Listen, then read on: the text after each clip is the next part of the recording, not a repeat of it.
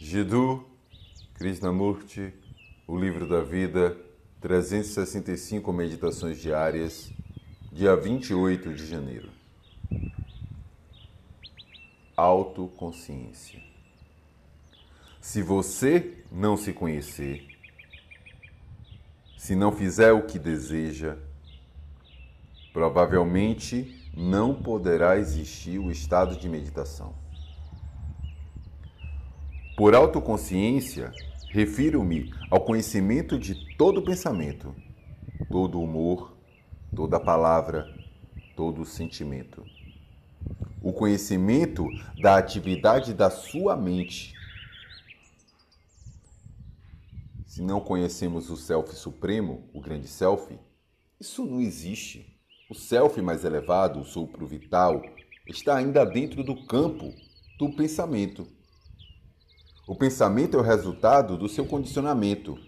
O pensamento é a resposta da sua memória, ancestral ou imediata. Simplesmente tentar meditar sem primeiro estabelecer profundamente, irrevogavelmente, essa virtude que surge através do autoconsciência é totalmente enganoso e absolutamente inútil favor, aqueles que são sérios, é muito importante entender. Porque se você não conseguir fazer isso, sua meditação e sua vida real estão divorciadas, tão amplamente separadas que, embora você possa meditar e assumir posturas indefinidamente pelo resto da sua vida, você não enxergará além do seu nariz. Qualquer postura que assuma, qualquer coisa que faça, não terá nenhum significado.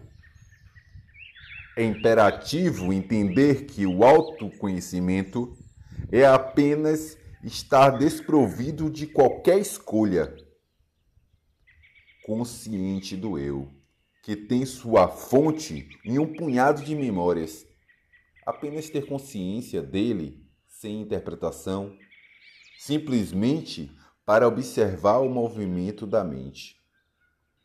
Mas essa observação é impedida quando você está meramente acumulando através da observação.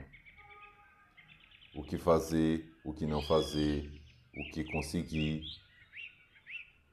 Se você fizer isso, estará pondo um fim no processo vivo do movimento da mente como self.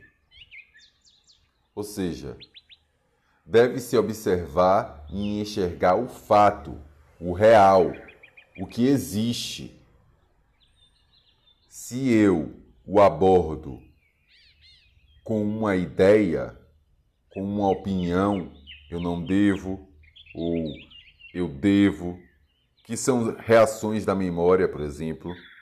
Então, o movimento do que existe é impedido, é bloqueado, e por isso não há aprendizagem.